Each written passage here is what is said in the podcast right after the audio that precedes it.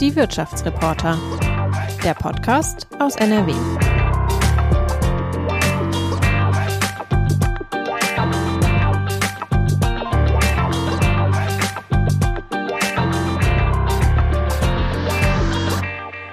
Das hier ist Podcast-Folge Nummer 5 der Wirtschaftsreporter. Herzlich willkommen und auch Hallo Frank. Hallo Theresa. Frank Messing ist Wirtschaftsredakteur bei der WAZ und ich bin Podcast-Redakteurin und zusammen blicken wir heute vor allem in die Zukunft. 5G-Netzausbau oder vielleicht muss man auch 5G, 5G sagen. Frank, wie sagt man es richtig? Ich weiß es gar nicht. Ja, in Deutschland kann man ruhig 5G sagen, aber 5G ist halt die internationale Aussprache. Na gut, dann machen wir mal 5G, Netzausbau, künstliche Intelligenz und die Gigabit-Gesellschaft.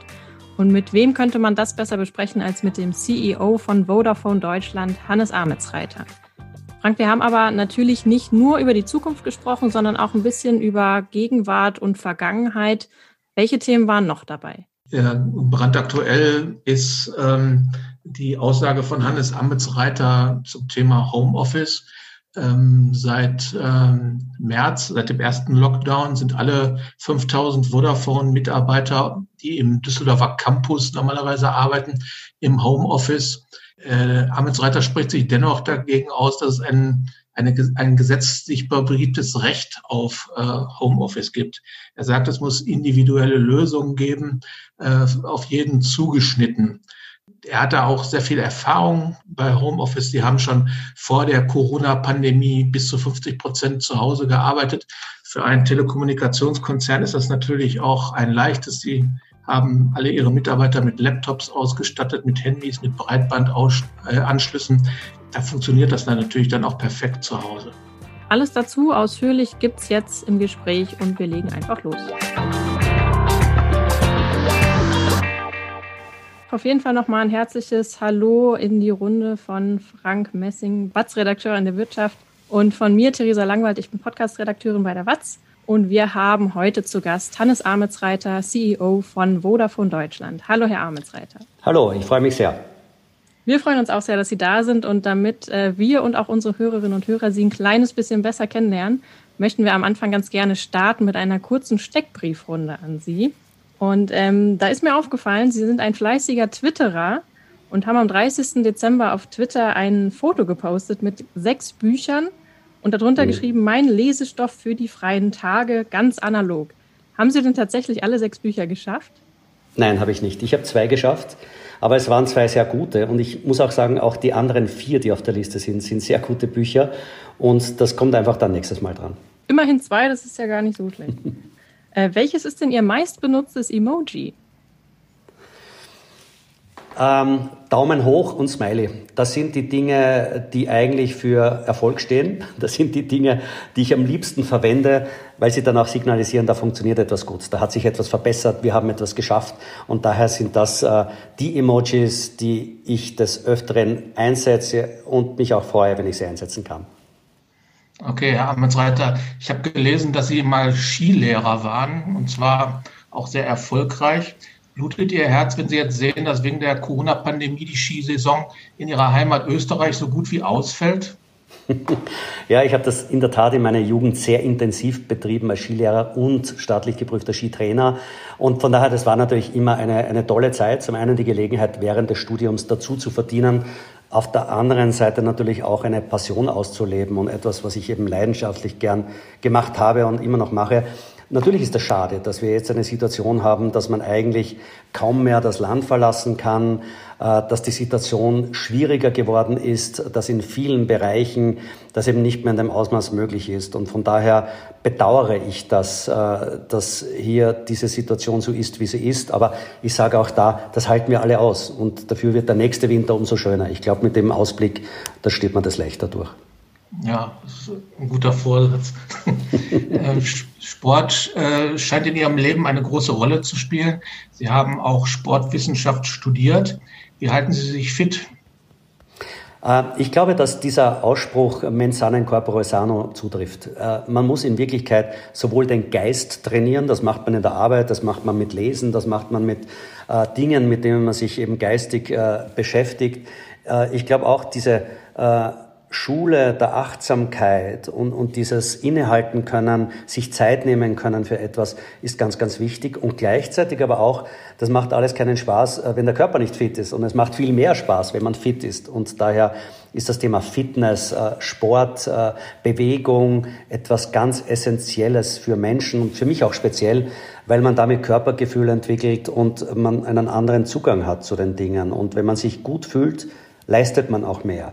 Und daher, glaube ich, ist Hochleistung auch nur dann möglich, wenn man trainiert, wenn man übt, wenn man sich auch quälen kann und äh, wenn man auch Spaß hat dabei, weil nur auf Dauer funktioniert es so. Und äh, daher spielt, einen wichtigen, spielt eine wichtige Rolle und, und ich versuche das so einzuplanen, wie ich auch jeden anderen Termin einplane. Ich habe gesehen, dass Sie Anfang Dezember den Tesla-Gründer Elon Musk getroffen haben. Habe ich das richtig verstanden, dass der Ihnen dann was vorgesungen hat? Nein, das hat er nicht. Aber er hat eines gesagt, dass er einen Song kreiert hat und äh, dass er den dann auch publiziert hat. Und ich finde Elon Musk einfach, er ist eine faszinierende Person, die äh, Dinge bewegt, die man für nicht möglich halten würde. Also insofern echt bewundernswert, wie jemand hier Dinge bewegen kann, ohne jetzt vorher einen Business Case zu rechnen und vorzulegen, sondern einfach zu machen, das volle Risiko einzugehen, sein gesamtes Kapital zu setzen und dann mit einer unglaublichen Fokussiertheit und einem unglaublichen Ingenieurswissen und einem Wissen rund um die Gesellschaftsentwicklung Dinge anzuschieben, die weltweit Bedeutung haben. Das ist bewundernswert. Das hat wirklich auch Bewunderung verdient. Und ich glaube, dass wir uns da ein gutes Stückchen abschneiden sollten von dieser Innovationskraft, von dem Mut, von der Risikobereitschaft.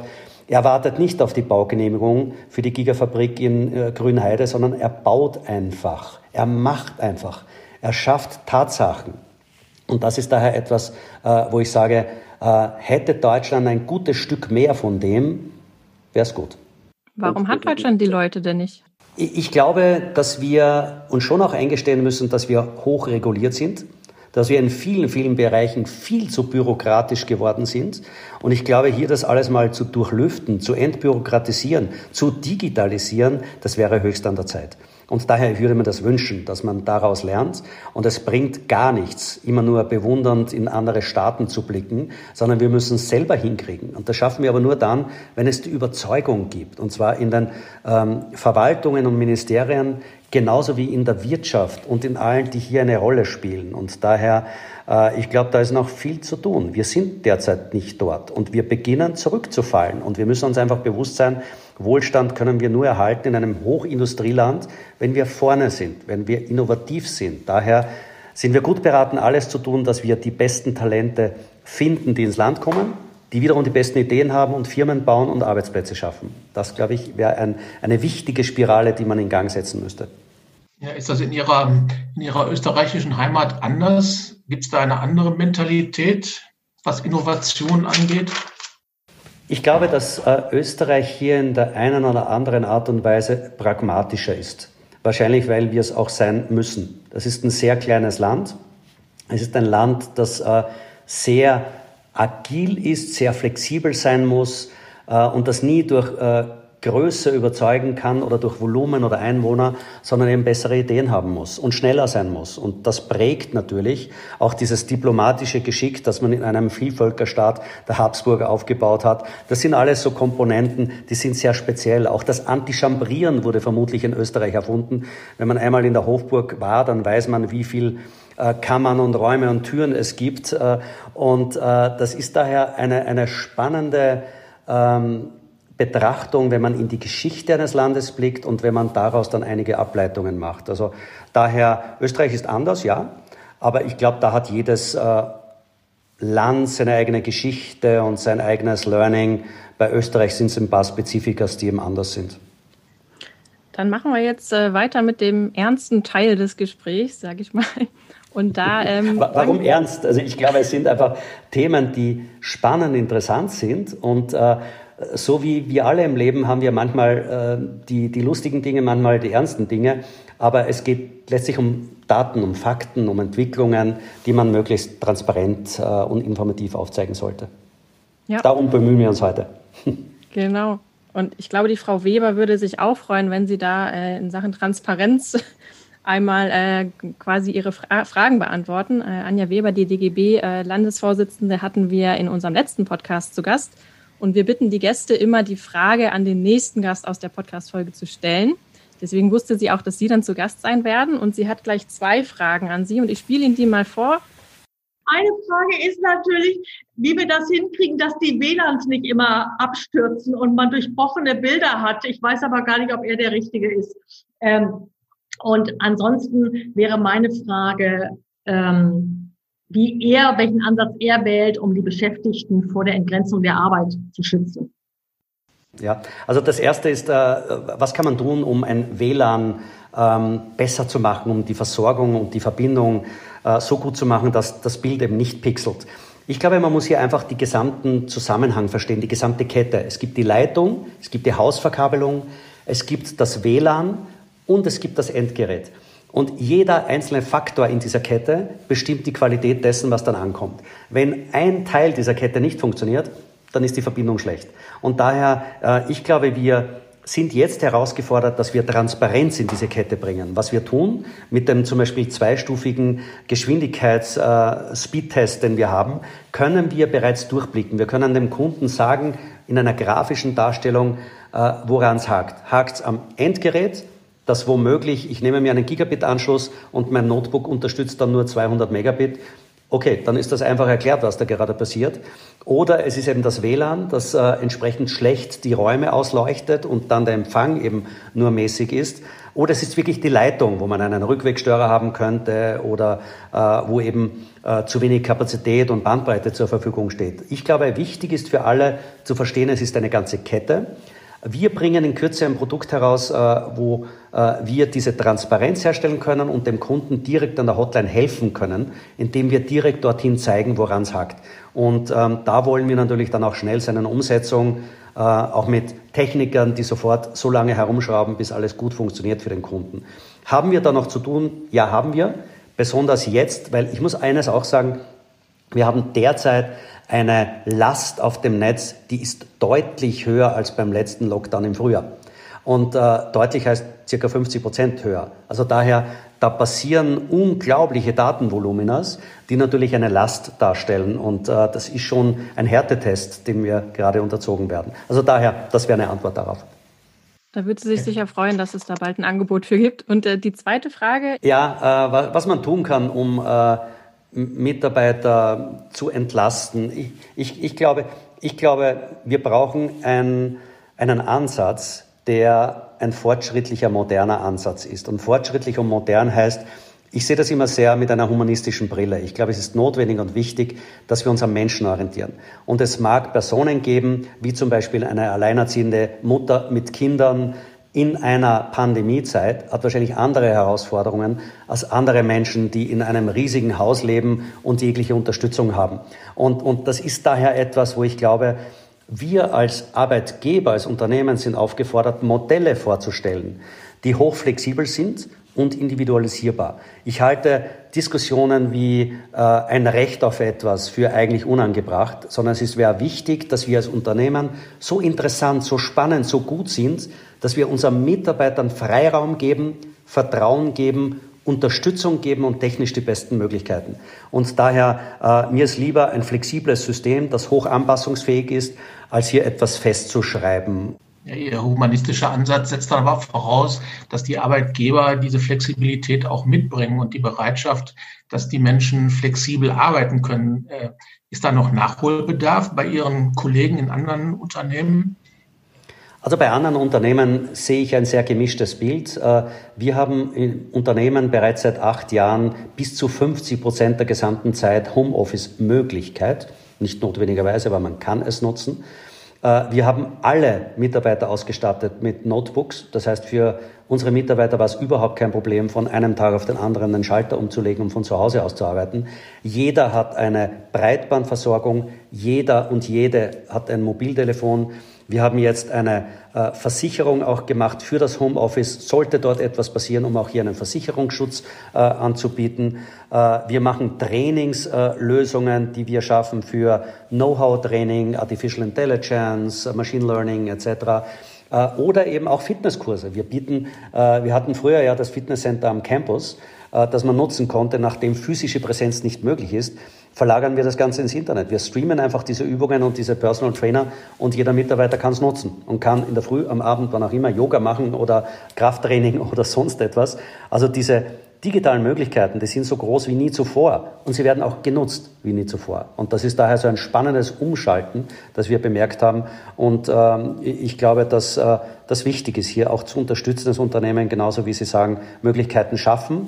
Und da ist das sehr unterschiedlich von Unternehmen zu Unternehmen. Ich äh, kenne die Unternehmen, die schicken kopierte Zettel. Ich kenne die Unternehmen, die haben nur PCs, die niemand mitnehmen kann.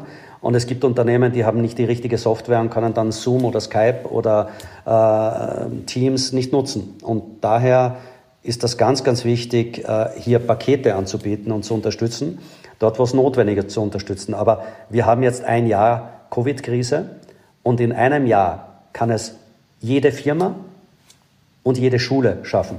Und wer es noch nicht geschafft hat, der möge sich bitte jetzt hurtig beeilen, weil sonst äh, muss man hier attestieren, dass es ein, eine echte Fehlleistung produziert hat. Und das ist weder im Bildungsbereich noch bei Unternehmen gut. Ja, das ist ein klares Wort. Äh, die technische Unterstützung und der Support, den Sie anbieten, ist das eine. Ähm, die Vereinsamungstendenzen und möglicherweise auch die die Nachteile für das Unternehmen sind das andere. Ich denke da an Innovationsfähigkeit, wenn man nicht mehr physisch beieinander sitzt, Brainstorming zu machen. Sehen Sie denn auch Nachteile des Homeoffice? Ja klar, also ich glaube, uns geht es allen so. Ich würde wahnsinnig gern mein Team wieder treffen. Ich würde wahnsinnig gern wieder mit Mitarbeitern sprechen, entweder äh, zwanglos in der Cafeteria oder in, in, in, in der Kaffeeküche. Äh, da, das sind Momente, die sind durch Videokonferenzen nicht zu ersetzen. Am liebsten ist mir das persönliche Gespräch. Das ist auch das, wo man Emotionen wahrnimmt, die man wahrscheinlich über eine Videokonferenz nicht wahrnehmen kann.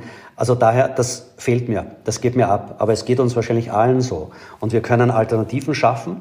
Wir können damit auch mehr Flexibilität äh, kreieren. Aber die Zukunft ist ganz klar nicht 100% Homeoffice, sondern ist eine Mischung aus Möglichkeiten, die man hat.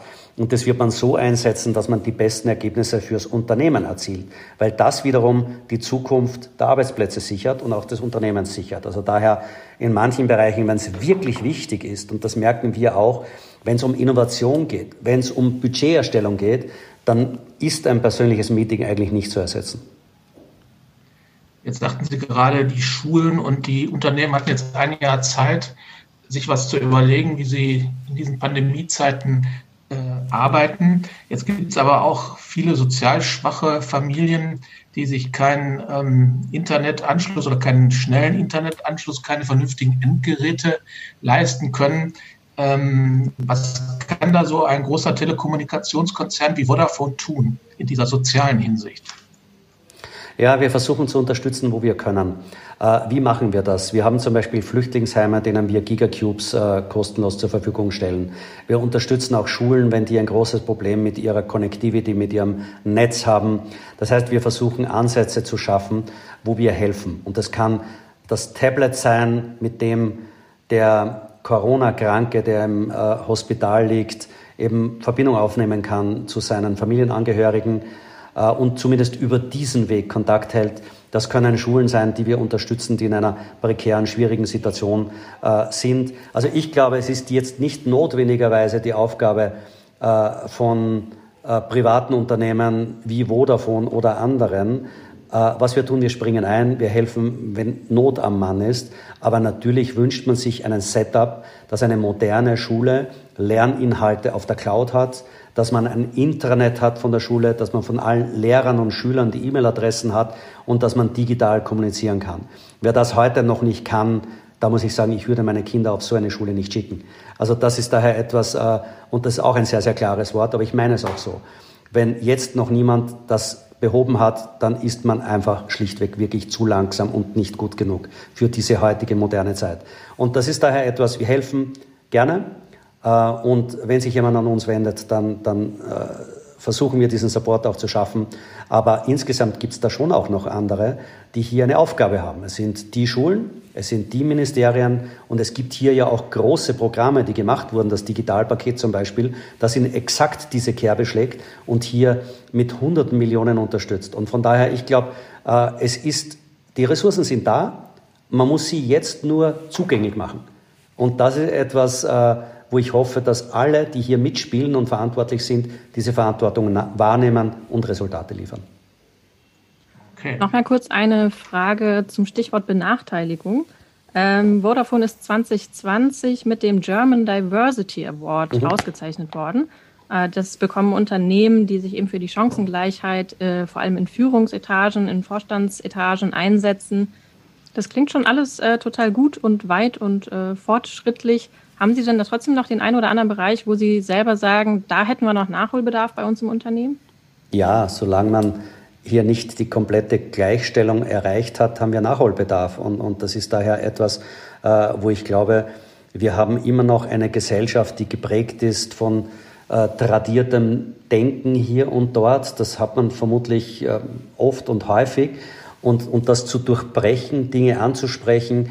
Ich glaube, äh, der Punkt, wo man dann zufrieden sein darf, ist, wenn es kein Thema mehr ist, wenn es selbstverständlich geworden ist. Und daher, um das zu erreichen, muss man viel darüber sprechen, muss man Dinge verändern, muss man äh, zu einem Ansatz kommen, äh, wo das eben kein Thema mehr ist, wenn man mit äh, Personen anderer äh, Kulturen, anderer Nationen agiert, anderer Hautfarbe agiert. Und das ist daher etwas, da haben wir noch zu tun. Und da werden wir aber auch nicht ruhen, bis wir da noch weiter vorankommen. Ich würde gern diese Selbstverständlichkeit haben, diese, diese äh, gute Akzeptanz. Und da spielt natürlich eine Rolle äh, zum einen die Integration im Land, auch dann, wenn man Diskussionen hat, die wir haben. Und äh, es wird der Zukunft und der Erfolg des Landes auch davon abhängen, wie gut wir das schaffen, hier äh, ein, ein, einen Ansatz zu finden, der Diversität fördert und der uns aber auch erfolgreich macht. Fürs Unternehmen, glaube ich, machen wir gute Dinge und, und man spürt es und merkt es auch schon, dass es gut funktioniert. Wenn man über Vodafone spricht, in unserer Redaktion beispielsweise, dann ähm, kommt sofort das Thema Funklöcher. Man fährt über die Autobahn und muss zwei oder dreimal neu wählen, um das Gespräch fortsetzen zu können. Auf der anderen Seite haben wir jetzt im Frühjahr gesehen, dass von einem, von einem Tag auf den anderen die Menschen ins Homeoffice gegangen sind und das Netz gehalten hat. Ähm, ist der digitale Fortschritt in Deutschland vielleicht besser als sein Ruf? Ich glaube ja. Also wenn wir uns ansehen, ich glaube, wir hatten einiges aufzuholen und wir sind immer noch nicht dort, wo wir vielleicht sein könnten. Aber wenn man sich die Entwicklung der Mobilfunkqualität ansieht, dann war Deutschland das Land, das sich in Europa am meisten verbessert hat. Das heißt, wir haben unglaublich schnell zugelegt. Woher kommt das Ganze? In Wirklichkeit kommt es daher, dass man vor 20 Jahren circa äh, über 50 Milliarden Euro der Industrie entzogen hat. Und ich glaube, es ist ein sehr einfaches zu verstehen, dass man Geld immer nur einmal ausgeben kann. Ich kann es ausgeben für äh, Spektrum und Frequenzen, also für die Lizenz, oder ich kann es ausgeben für Infrastruktur. Damals, vor 20 Jahren, hat man sich entschieden, dass man äh, die Industrie abzockt und äh, einfach das Geld abzieht. Damit war weniger Geld verfügbar für Infrastrukturinvestitionen. Leider haben wir nicht gelernt, das ist jetzt bei der äh, Auktion für 5G wieder ein Ausgang gewesen, wo man 6,6 Milliarden bezahlt hat.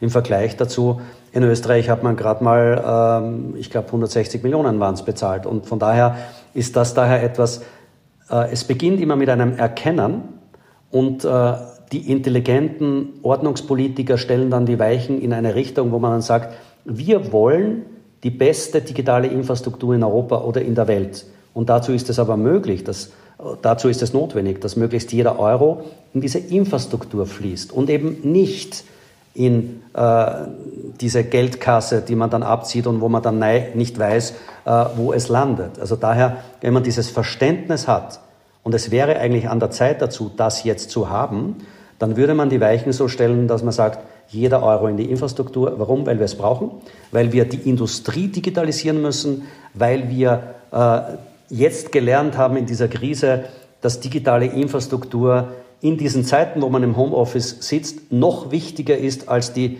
Autobahn- und Straßeninfrastruktur, die wir natürlich genauso brauchen. Aber wir haben gelernt, dass manchmal die nicht benutzbar sind oder kaum benutzt werden und in diesen Krisenzeiten eben diese digitale Infrastruktur äh, das Wirtschafts- und auch das Sozialleben am Leben erhält und überhaupt erst möglich macht. Hatten Sie 2019 im Frühjahr nach der Auktion der 5G-Lizenzen gefordert, dass äh, der Bund die Einnahmen wieder äh, zurückspeisen sollte in den Ausbau der Infrastruktur. Was ist denn daraus geworden? Ja, nichts. Also es stimmt, es stimmt, dass ich äh, das erwähnt habe, äh, aber okay, ich, ich bin auch so, dass ich sage, Haken dran, das ist Geschichte und weiter. Ich hoffe nur, und das ist daher auch der Grund, warum ich Dinge sehr konkret und sehr direkt anspreche, weil wir nur so besser werden, wenn wir uns verändern und verbessern. Und, und das ist daher so ein Punkt, wo ich sage, naja, dann kann man zumindest bei der nächsten Auktion etwas anders werden lassen. Und ich bin eigentlich da enttäuscht, dass man immer nur äh, wenig kreative Ansätze hat. Und ähm, ich hoffe, die nächste ist 2023, in drei Jahren, zwei Jahren. Ja. Würden Sie denn sagen, dass die, diese Versteigerung und diese milliardenschweren Investitionen, die die äh, Telekommunikationskonzerne da äh, leisten mussten, den Ausbau des 5G-Netzes ähm, verlangsamt haben? Naja, schauen Sie, wenn äh, wir 6,6 Milliarden, das ist äh, genau das, was die letzte Auktion erlöst hat, verwenden würden, um Mobilfunkstationen zu bauen, würde es kein einziges Funkloch mehr geben in Deutschland. Ich glaube, die Antwort ist klar genug, hoffe ich. Ja, das ist wahr. Wir sind jetzt mitten im Ausbau des äh, schnellen Mobilfunknetzes 5G. Werden sich diese milliardenschweren Investitionen, die Sie und Ihre Wettbewerber da tätigen, im Moment am Ende auszahlen? Und wie werden die Menschen das spüren, dass es dieses neue Netz gibt? Ja, also ich glaube, es ist die, die wichtigste Technologieinnovation, die Deutschland haben wird in den nächsten Jahrzehnten. Und äh, zwar deswegen, weil ich glaube, es ist nicht nur das Netz, das wichtig ist, sondern es ist die Kombination von Technologien. Meine persönliche Überzeugung ist, dass ein 5G und 6G-Netz äh, das in Verbindung mit einer Sensorik, mit Sensoren und Artificial Intelligence, Machine Learning die größte Transformation der Industrie herbeiführen wird seit Erfindung der Dampfmaschine. Also das ist die nächste Industrierevolution von einer industriellen Gesellschaft, einer Entwicklung hin zu einer Digitalgesellschaft. Und äh, dieses 5G-Netz ist der Beginn dieser Entwicklung. Und wir sind at the very beginning, wir sind ganz am Anfang. Und das wird noch eine derartige Kraft entwickeln, dass es ganze Firmen umkrempeln wird, dass es äh, Industrien zum Einstürzen bringen äh, wird können, aber eben auch zum Boom bringen können. Ich glaube, dass die Personen, die hier super fit sind im Verstehen von Technologie und Digitalisierung, dass die die Zukunft dominieren werden. Wenn ich mir da einige Unternehmen ansehe in Deutschland, da muss ich sagen, da ist was zu tun. Zum Teil alter Mindset, zum Teil kein Digitalisierungswissen, zum Teil etwas überaltert, zum Teil was auch immer. Sie können diese, diese Liste durchaus gerne fortsetzen. Äh, ich glaube, hier brauchen wir einen Ruck durch die Gesellschaft und die Unternehmen. Wir brauchen eine neue Denke. Äh, und äh, da, glaube ich, kommt so viel auf uns zu, dass die Art und Weise, wie man produziert, nicht mehr die sein wird wie noch vor Jahrzehnten. Und ich glaube, wenn wir einmal ganz toll waren im Maschinenbau, heißt das doch noch lange nicht, dass wir toll sein werden bei Software. Und das ist daher etwas, wo wir echt herausgefordert sind, und zwar in unseren Grundfesten. Je besser wir es verstehen, je schneller wir darauf agieren und äh, Programme starten, um Zukunft zu sichern und eine dynamische Vorwärtsentwicklung zu schaffen, umso besser sind wir aufgestellt. Mhm. Wie weit sind Sie denn mit dem Ausbau der 5G-Masten? Uns interessiert natürlich hier in Nordrhein-Westfalen insbesondere der heimische Markt. Ja, klar. Also äh, NRW ist hier Spitzenreiter. Nirgendwo funken mehr 5G-Antennen von Vodafone. Äh, wir haben jetzt äh, 1000 Antennen schon live und 1000 weitere folgen in 2021. Das heißt, die Dynamik des Ausbaus ist groß. Wir bauen jeden Tag dazu. Also daher äh, ist das eine Mischung aus mehr Stationen, die wir bauen, mehr Stationen, die wir nutzbar machen, auch für 5G, mehr Frequenzen, die wir nutzen. Wir sind die einzigen in Deutschland, die auf drei Frequenzen funken. Das heißt, dieses Multi-Layer-Giga-Netzwerk, das wir haben, bedient sich das 700 äh, Megahertz besonders fürs Land. Äh, dann haben wir die 1800 Megahertz, das ist das sogenannte Midband für eine Versorgung äh, im gemischten Bereich. Und dann gibt es die 3,5, 3,6 Gigahertz Frequenzen, die sind für besonders schnelle Leitungen und dort, wo besonders viele Menschen leben, zum Beispiel im äh, Stadtbereich. Eines Ihrer langfristigen oder Ihrer großen Ziele ist ja die sogenannte Gigabit-Gesellschaft. Können Sie noch mal einmal kurz äh, uns erklären, was Sie genau damit meinen? Es ist die große Vision, mit der wir gestartet haben vor fünf Jahren. Damals war das super visionär, weil sich das niemand vorstellen konnte, weder im Unternehmen noch außerhalb. Und ich kenne viele, auch Mitbewerber, auch ganz große Mitbewerber, die gesagt haben, 50 Megabit sind genug. Und wir haben gesagt, nein, das ist eben genau nicht genug, sondern 20 mal mehr ist die Untergrenze und die Unterkante. Und das haben wir dann begonnen zu bauen. Wir haben heute 22 Millionen Haushalte in Deutschland versorgt mit einem Gigabit, mit 1000 Megabit. Das ist die höchste Anzahl von Gigabit-Anschlüssen bei Haushalten in ganz Europa. Das heißt, wir haben hier eine äußerst führende Position. Äh, und wenn Sie heute sagen würden, 50 Megabit sind genug, wir sind hier im Haushalt vier Personen. Und diese Personen hier, die vier, die arbeiten derzeit gerade alle am Notebook. Die zwei Kinder streamen und haben Homelearning und äh, meine Frau arbeitet, ich arbeite. Und das sind daher alleine vier Personen, brauchen eine ordentliche Unterstützung mit ordentlicher Bandbreite. Also das, glaube ich, haben wir gelernt. Das ist Teil dieser Gigabit-Vision. Diese Gesellschaft, die wir skizziert haben, ist diese Gigabit-Gesellschaft ist eine ähm, hochmoderne, hochvernetzte, aber auch, und das ist ganz wichtig, eine optimistische Gesellschaft. Weil wir optimistisch sein müssen. Es ist eines immer ganz klar, wer optimistisch ist, der hat immer eine bessere Zukunft. Daher lass uns optimistisch sein. Aber eben auch humanistisch, äh, weil wir die klare Überzeugung haben, dass Technologie muss den Menschen unterstützen.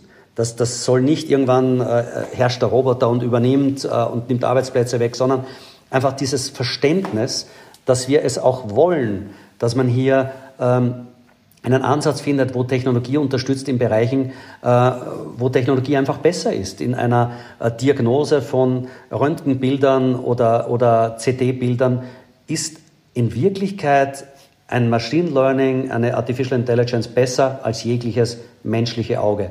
Und das sind daher Dinge, wo ich sage, wenn das die Voraussetzung ist, dass ich eine Krankheit besser erkennen kann und früher erkennen kann, ist das doch gut für alle Menschen. Und das ist für mich so ein Sinnbild dafür, wo Technologie wirklich helfen kann.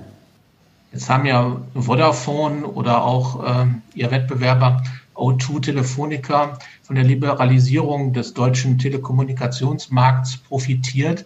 Aber manchmal hat man so den Eindruck, dass so, ein, so eine richtige Liberalität immer noch nicht herrscht auf dem Markt.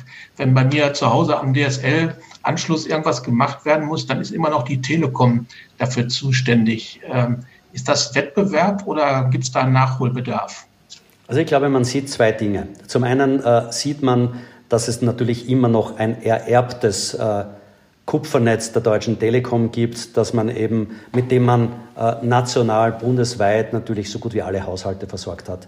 Daher ist man auch reguliert äh, sogenanntes SMP, Significant Market Power, und das ist auch richtig so und sollte auch weiter so bleiben. Auf der anderen Seite hat man auch gesehen, dass es einen erheblichen Wettbewerb gibt. Ich glaube, das, was wir im Mobilfunk sehen, äh, niedrige Preise, äh, viele Innovationen, viele neue Produkte, das ist eine tolle Entwicklung. Und äh, auch, was wir jetzt erleben mit dem Gigabit-Angebot. In Wirklichkeit war das Angebot von Vodafone zu sehr günstigen Preisen ein Gigabit erhalten zu können der größte Anreiz für eine deutsche Telekom, jetzt endlich in Glasfaser zu investieren, nachdem man das vorher sehr lange nicht gemacht hat. Also ich glaube, ich bin echter, äh, wirklich eine Person, die an Marktwirtschaft glaubt. Ich glaube, wir brauchen Wettbewerb, wir brauchen Competition. Ich würde mich auch für Deutschland freuen, wenn wir endlich die Weichen wieder stellen in Richtung mehr Wettbewerbsfähigkeit. Wir haben hier verloren und äh, da geht es jetzt wieder darum, auch äh, für die Zukunft hier mehr Wettbewerbsfähigkeit zu schaffen. Und das sind dann nicht immer nur die ausschließlich positiven Nachrichten, die man dann zu vermelden hat, aber es schafft langfristig natürlich Arbeitsplätze und sichert sie und es schafft auch Wachstum, das wir letztlich brauchen. Also von daher, äh, Wettbewerb ist wichtig, Und ich glaube, das ist wichtig im Telekommunikationsbereich, ist aber auch wichtig darüber hinaus.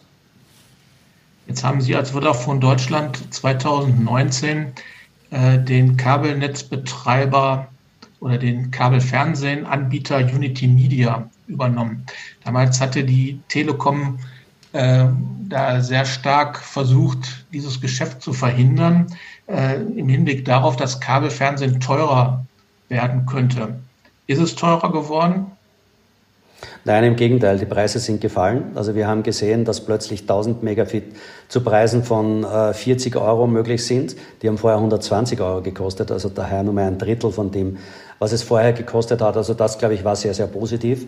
Äh, wir führen heute natürlich noch eine Diskussion äh, rund um die Umlagefähigkeit bei TV, aber das sind jetzt einfach politische Weichenstellungen notwendig, die hier natürlich die Zukunft schon entsprechend beeinflussen. Die sind noch offen. Ähm, da gibt es ja einen Gesetzentwurf für eine Novelle des Telekommunikationsgesetzes, wo diese Umlagefähigkeit für mehr als 12 Millionen Mieter dann nicht mehr gegeben sein wird. Ähm, befürchten Sie, dass dadurch der Glasfaserausbau langsamer wird? Ja, ich glaube, es ist eine politische Entscheidung, äh, die jetzt die Regierung zu treffen hat. Äh, wir haben eine Situation, dass mehrere Millionen heute zu den günstigsten Tarifen in Europa TV nutzen können über Sammelverträge und es wird dann über die äh, sogenannten Nebenkosten mit Strom und Liftkosten etc. abgerechnet. Das schafft äh, eine, eine Kostenreduktion und sehr günstige Preise. Jetzt eine Entscheidung zu treffen, dass man ein Modell, das sich über Jahrzehnte äh, bewährt hat, abzuschaffen, das kann natürlich zu Preiserhöhungen führen und wird auch zu einer Situation führen, dass plötzlich Hartz-IV-Empfänger, wo vorher der Staat diese Nebenkosten getragen hat, äh, plötzlich keinen TV-Empfang mehr haben. Daher hat man hier mehrere Situationen. Das heißt, in einer Zeit, wo man eine Corona-Krise hat und ein Wahljahr ansteht, Preise zu erhöhen, halte ich für mutig, politisch mutig. Und ich glaube auch, dass man überlegen muss, äh, ob man wirklich in diesen nicht einfachen Zeiten Social Media die Deutungshoheit in den Medien überlässt. Und das ist daher etwas, wo ich auf äh, bewusste, gute, überlegte Entscheidungen der Politik hoffe, die jetzt die Chance hat, in den nächsten Wochen und Monaten diese Entscheidung zu treffen. Wir haben unsere Argumente platziert. Wir hoffen, gehört zu werden. Und äh, ich hoffe, dass hier niemand drüber fährt und Bedenken ignoriert oder das Ganze äh, einem großen Risiko zuführt, dass man möglicherweise höhere Preise hat, äh, Menschen abgehängt werden von der Information, von objektiver Information und äh, TV-Bildschirme schwarz werden. Also das ist daher etwas, wir haben darauf hingewiesen, wir haben alles vorgelegt und wir hoffen jetzt und sind sicher, dass es zu vernünftigen, ausgewogenen Entscheidungen jetzt kommt. Also Sie haben da noch Hoffnung, obwohl der Wirtschaftsminister Altmaier gesagt hat, dass Kabelfernsehen eine veraltete Technologie sei. Äh, ich glaube, man muss hier bei den Fakten bleiben und auch Fachwissen anwenden. Äh, ich habe vorher schon erwähnt, dass wir 22 Millionen Haushalte haben mit 1000 Megabit Geschwindigkeit. Äh, eine veraltete Technologie, die die höchste Geschwindigkeit in ganz Europa und die höchste Anzahl schafft, äh, ist eigentlich schön, weil ich damit ja unglaublich fortschrittlich unterwegs bin. Und man muss eines auch erkennen, dass wir dieses Kabelnetz, das heute die Fachbezeichnung heißt Hybrid Fiber Cable und dieses HFC Kabelnetz wird ein FC, ein Fiber Cable Netz. Das heißt, wir ziehen immer mehr äh, Glasfaser ein. Und ähm, in Zukunft werden alle Kabelkunden Glasfaserkunden werden, weil wir dieses Glasfaser einziehen. Äh, ich glaube, alle die, die sich mit Infrastruktur und Telekommunikation auskennen, wissen das und von daher ist das ja ein Glasfasernetz, ein beginnendes. Und daher haben wir heute zur Hälfte schon äh, Glasfaser und das wird jetzt einfach nachgezogen. Also daher, das ist absolut zukunftssicher und noch etwas in zwei Jahren. Wir haben heute 22 äh, Millionen Haushalte mit einem Gigabit. Wir werden in zwei Jahren 25 Millionen Haushalte mit einem Gigabit haben und in zwei bis drei Jahren werden wir 10 Gigabit pro Haushalt haben.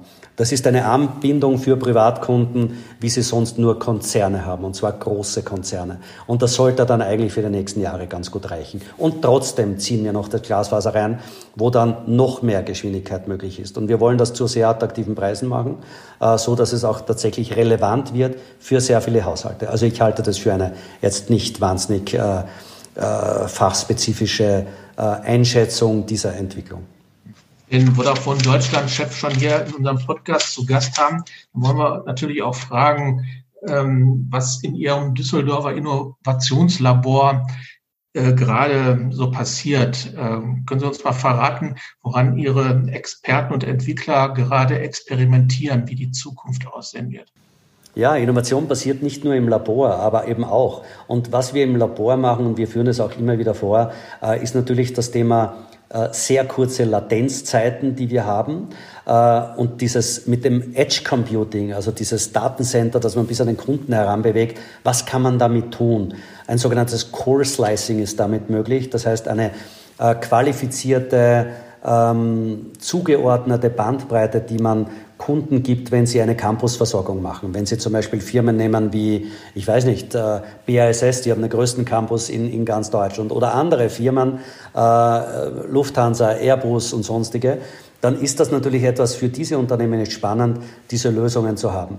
Warum? Weil damit die Daten der Produktion am Firmengelände bleiben, äh, man eine sehr hohe Geschwindigkeit dort hat und eben auch äh, diese Ressourcen und Kapazitäten von den Personen, die außerhalb sind oder daran vorbeifahren, nicht benutzt werden können. Das heißt, eine zugesicherte Qualität, die wir hier liefern. Also das sind so Teilbereiche Produktion, Industrie, Digitalisierung, die wir gerade vorantreiben in diesem, äh, äh in diesem Dreieck aus Sensorik, Sensoren, äh, 5G und eben dabei diese speziellen Ausprägungen wie Core Slicing, und dann eben auch noch Artificial Intelligence. Was lernen wir aus diesen Daten, die wir herausziehen? Und zwar aus sehr, sehr vielen Daten. Also das sind so Bereiche, die wir angehen. Wir kooperieren natürlich auch mit verschiedensten Lehrstühlen. Äh, Dresden, Professor Fettweis, äh, da arbeiten wir jetzt an 6G. Das ist so die eben nächste Generation nach denjenigen, die gerade startet. Äh, und wir arbeiten auch an Robotik mit dem Sami Haddadin, auch Professor der Technischen Universität München, äh, Robotik. Wie können Menschen mit Robotern zusammenarbeiten? Dieses taktile, diese taktile Robotik, äh, wo äh, man ganz anders agiert. Also früher, wenn Sie sich vorstellen, in der Produktion in der Automobilfabrik, da war ein KUKA-Roboter, der war eingesperrt in einem Käfig. Und das, der Grund war schlichtweg der, dass wenn ein Mensch daneben stand, dann hat dieser Roboter sich eben trotzdem mit hoher Geschwindigkeit gedreht, egal ob dort jemand stand oder nicht. Diese neuen Roboter werden das nicht mehr tun, sondern sie werden mit dem Menschen kooperieren können. Und das erfordert natürlich eine ganz andere Steuerung, eine ganz andere Reaktionsfähigkeit. Und das sind so Lösungen, die wir als super spannend ansehen. Aber es ist auch das Thema Drohnen äh, und Drohnensteuerung. Äh, es ist äh, das Thema Medien, Entertainment, weil wir auch sagen, warum soll es eigentlich nur Entertainment im Wohnzimmer geben? Wir wollen es überall haben. Also auch das äh, sind Themen, die auftauchen.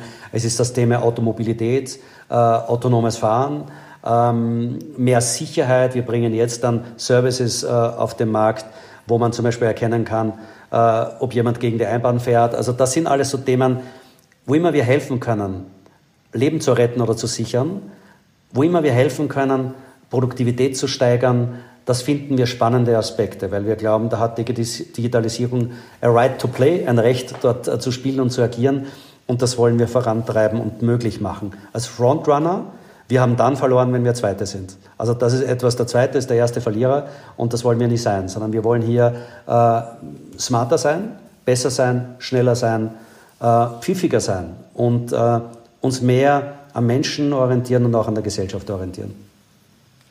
Abschluss noch ein Blick in die, in die Glaskugel. Unsere Smartphones, die wir täglich nutzen, die können ja schon gefühlt alles. Ich denke aber mal, äh, in fünf oder zehn Jahren werden sie noch mehr können. Ähm, können Sie da mal eine Prognose wagen, was künftig ein Smartphone leisten kann? Also ich glaube, dass das Thema Gesundheit, Health, ein Riesenentwicklungsthema sein wird. Das ist ein Thema, das enorm wichtig ist für äh, Firmen wie Apple oder Google. Wir werden durchaus auch Diskussionen zu führen haben, wie viel der Daten werden zur Verfügung gestellt oder können verwendet werden. Aber wenn Sie heute sich ansehen, die neueste Softwareversion bei Apple iOS, dann haben Sie heute schon, wenn Sie sich die, Sie haben einen Schrittzähler, das war die einfache Übung. Jetzt haben Sie schon äh, eine Messung, äh, wie balanciert gehen Sie. Äh, wie ist die Schrittweite? Sind das 60 Zentimeter, sind das 80 Zentimeter? Äh, Sie haben dort so viele Dinge, die Sie ablesen können und Sie können daraus Rückschlüsse auf mögliche Erkrankungen ziehen. Und das ist auf der einen Seite faszinierend, weil es ihnen eine, eine, eine bessere Diagnosemöglichkeit gibt. Auf der anderen Seite auch äh, berührt man da Bereiche, wo man sagt, ist das jetzt wirklich notwendig und will man das wirklich rausgeben? Ich glaube, dass letztlich die Entscheidung muss der Konsument und der Bürger treffen, indem er sagt, ich gebe die Daten frei, weil ich mir eine bessere Betreuung durch meinen behandelnden Arzt wünsche und will dann aber auch eine Sicherheit, dass diese Information nur dort ankommt. Äh, oder ist das etwas, wo ich sage, ich gebe diese Daten nicht raus und nehme damit einen Nachteil äh, in Kauf? Ein ähnliches Beispiel kennen wir und die Situation war nicht anders bei, ich nehme mal Google Maps, um auch die andere Firma zu nennen. Ähm, ich kann navigieren, wenn ich meinen, meinen lokalen Daten preisgebe. Das heißt, wenn ich sage, wo ich bin, weil nur so kann man navigieren. Wenn ich das aber tue, dann erhalte ich eine, einen Routenvorschlag von hier nach dort. Wie komme ich dorthin, wo ich hin möchte? Und ähnlich werden diese Systeme funktionieren. Wenn ich einen Vorteil als Bürger mitnehmen kann, werde ich wahrscheinlich auch eine höhere Bereitschaft haben, Daten äh, herzugeben. Aber ich möchte schon als Bürger auch die Datenhoheit haben. Das heißt, ich will wissen, wer erhält die Daten, wer nutzt die Daten auch für Werbezwecke. Und ich hätte gern einen Ein- und Ausschalter, dass ich sagen kann, so, und jetzt bitte nicht mehr. Und das ist daher etwas, wo ich glaube, äh, der Fortschritt findet darin statt. Und wahrscheinlich nicht in Zerschlagung, sondern einfach die Rechte dem Bürger wieder zurück, zurückzugeben. Das fände ich eine sehr äh, fortschrittlich, äh, moderne, äh, liberale, aufklärerische Art der Entwicklung, wie man eine Gesellschaft und auch Technologie weiterentwickeln kann und nicht eine rückwärtsgewandte, wo man einfach nur äh, draufschlägt. Und, und das ist daher eine Diskussion, die ich mir wünschen würde und vielleicht auch zu mehr Offenheit führen äh, könnte in manchen Bereichen, weil wir Technologieunterstützung durchaus brauchen können. Nicht nur in einer Corona-Krise, sondern auch in vielen, vielen anderen Bereichen. Wenn Sie sagen, äh, als Bürger oder Bürgerin möchte ich gerne die Datenhoheit natürlich auch haben, ähm, was sagen Sie denn zu der Diskussion gerade um WhatsApp? Also da ist es ja jetzt so, dass äh, WhatsApp immer mehr Daten an Facebook abgibt und viele Nutzerinnen und Nutzer verlassen jetzt diesen Messenger-Dienst und wechseln zu anderen ähm, ja, Programmen. Können Sie das nachvollziehen? Ja, ich finde es ziemlich ungeheuerlich, was man da macht, äh, nämlich dass diese Kombination aus äh, Facebook und WhatsApp zugelassen wurde, ist schon mal, ich würde es als eigenartig bezeichnen. Äh, und dass man jetzt diese Frechheit hat, auch noch sich die Erlaubnis einholen zu wollen, ich finde das ziemlich ungeheuerlich. Also das ist etwas, wo ich sage, das ist kritisch zu begutachten, aber gut finde ich das nicht, dass man diese Marktmacht und dieses Datensammeln auf ein Unternehmen zentralisiert. Ich halte das für nicht gesund und ich halte das nicht für gut, weder in der Unternehmenslandschaft äh, noch in sonstigen Entwicklungen. Das äh, muss man beachten und ich glaube, dass man äh, hier eine Meinung dazu haben darf und ich habe sie und ich habe sie jetzt auch klar zum Ausdruck gebracht. ja, wunderbar, danke schön. Frank, wenn du jetzt keine weitere Frage mehr hast, mhm. dann würde ich äh, jetzt Sie, Herr Ametsreiter, nochmal fragen, ob Sie denn eine Frage haben an unseren nächsten Podcast-Gast. Das ist äh, Marc Tüngler von der Deutschen Schutzvereinigung für Wertpapierbesitz, also der größten deutschen Aktionärsvereinigung.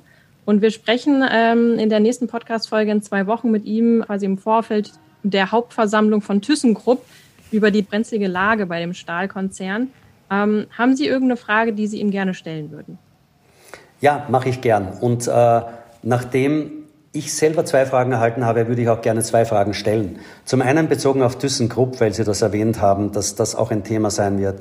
Ich wüsste gerne, äh, wenn Sie jetzt fünf Jahre in die Zukunft denken, wie würden Sie ThyssenKrupp dann beschreiben? Was glauben Sie, wird ThyssenKrupp dann sein? In welcher Situation wird ThyssenKrupp äh, sein? Ich halte das für hochspannend und es ist uns allen bewusst, dass es keine einfache Situation ist, die man derzeit durchlebt.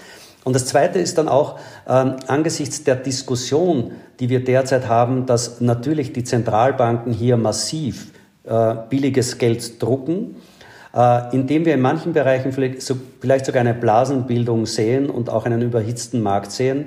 Äh, was wäre der Tipp eines äh, Kapitalmarktexperten? Wo sollen heute mit einem Zeithorizont von fünf bis zehn Jahren Personen ihr Geld investieren? Wie sollte man es veranlagen, um dann bestmöglich hier rauszukommen? Das wären meine zwei Fragen, die ich gerne stellen würde. Super, vielen Dank. Zweiteres würde mich auch sehr interessieren.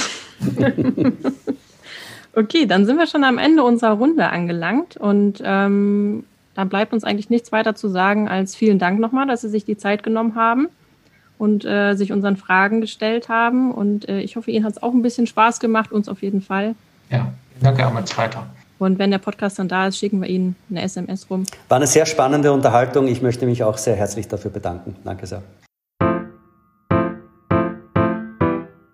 Also mein Smartphone kann noch kein 5, 5G oder 5G, ich sage immer noch 5G. Und äh, ja, Fitness-Apps nutze ich ehrlich gesagt auch eher ziemlich inkonsequent. Aber da kommen wir sicher noch hin, oder Frank? Auf jeden Fall. Es gibt auch schon die ersten 25 ähm, Smartphones, die 5G können. Ähm, man kann im Moment nur nicht die den Nutzen daraus ziehen, weil es äh, keine Großveranstaltungen gibt in Fußballstadien beispielsweise. Da wirkt ja 5G äh, besonders gut, wenn viele Menschen auf einem Fleck sind. Äh, da hat es ja sonst immer Zusammenbrüche der Netze gegeben. Das wird künftig nicht mehr so sein. Mhm. In absehbarer Zeit werden wir aber auch äh, die Vorzüge von 5G nutzen können. Wir werden sehen, dass Drohnen, die vom Boden aus gesteuert werden, Pakete bringen. Wir werden sehen, dass Operationen von einem Arzt, der irgendwo sitzt, durchgeführt werden können an einem anderen Ort. Wir werden sehen, dass wir mit unseren Autos immer mehr autonom fahren können, dass da Sicherheitssysteme eingebaut sind, die Unfälle vermeiden. Äh, das ist also eine, eine Fülle von äh, Neuigkeiten, die da auf die Menschen zukommen werden. Durch die Corona-Pandemie ist das alles ein bisschen verzögert, aber äh, sobald die Netze ausgebaut sein werden, äh, werden wir das dann spüren. Zumindest hat die Corona-Pandemie ja dafür gesorgt, dass wir in Sachen Homeoffice schon mal deutlich äh, schneller vorangeschritten sind und äh, Digitalisierung des eigenen Arbeitsalltags. Ne? Ja, und wir haben gesehen, es, es kann funktionieren und äh, die Netze haben gehalten, obwohl die stark belastet sind. Herr Amtsreiter sprach ja davon, dass im zweiten Lockdown 50 mehr Datenlast auf den Netzen liegt, aber es scheint zu funktionieren, was aber nicht bedeutet, dass äh, die Netze dringend ausgebaut werden müssen in mhm. Deutschland. Er hat ja auch davor gewarnt, dass wir in Deutschland digital abgehängt werden. Das muss verhindert werden. Ja, auf jeden Fall. Da sind wir sehr gespannt, was die Zukunft bringen wird und vor allem, wie schnell sie es bringen wird und äh, bleiben dran am Thema. Die nächste Podcast-Folge gibt es am 29. Januar und zwar mit Marc Tüngler von der Deutschen Schutzvereinigung für Wertpapierbesitz. Bis dahin, wir freuen uns. Tschüss, Theresa, bis demnächst. Ein Podcast der Walz.